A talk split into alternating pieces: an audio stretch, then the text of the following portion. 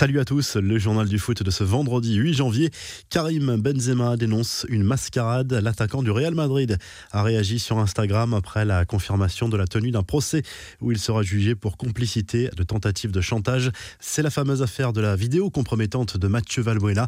Ah bon alors c'est quoi cette mascarade a écrit le buteur merengue avec deux émojis pour résumer son état d'esprit. Karim Benzema est renvoyé devant le tribunal correctionnel et risque jusqu'à 5 ans de prison ferme et 75 000 d'amende.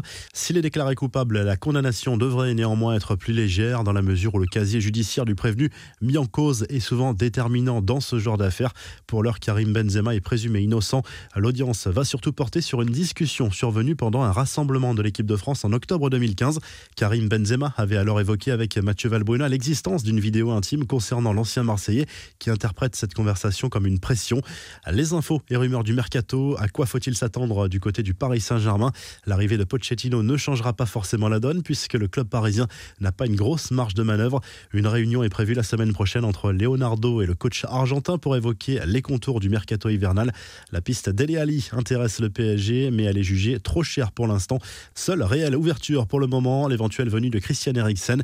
Emerson, latéral droit du Betis Séville, serait dans le viseur du PSG. Le joueur est actuellement prêté par le FC Barcelone. Draxler, lui, cherche une porte de sortie. Du côté du Barça, l'un des favoris à la présidence du club, Victor Fonte, continue de faire des promesses aux socios. Lors d'un entretien à Marca, il a promis de ramener Xavi au club dès le printemps s'il est élu. Paradoxalement, il annonce également que le retour de Pep Guardiola sera une priorité absolue.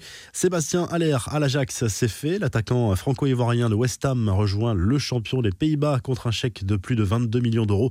Il va s'engager jusqu'en juin 2025 avec le club néerlandais. De son côté, Moussa Dembélé pourrait quitter la Ligue 1. Selon l'équipe, l'attaquant lyonnais fait l'objet d'une offre de prêt avec option d'achat de l'Atlético Madrid. Jean-Michel Aulas n'est pas fermé à un départ en janvier. Slimani pourrait le remplacer en cas de départ.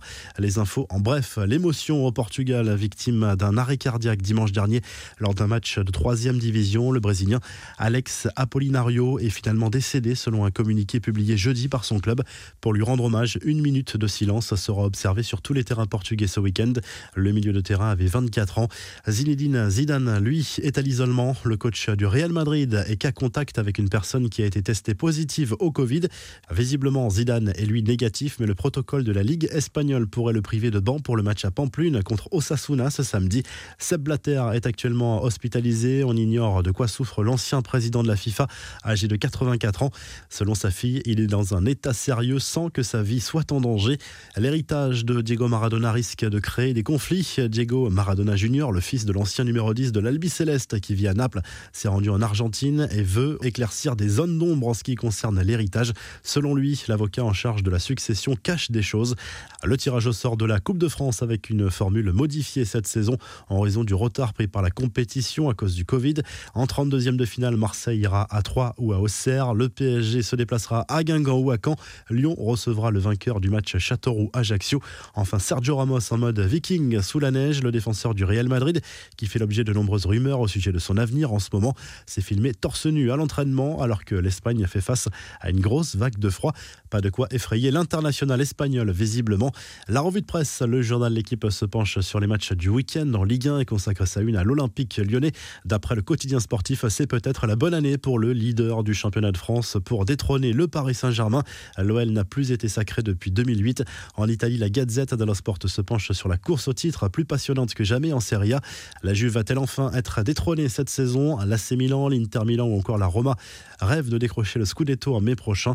Et en Espagne, le journal Sport consacre sa une à Lionel Messi, désormais plus épanoui au FC Barcelone, si l'on en croit le quotidien sportif.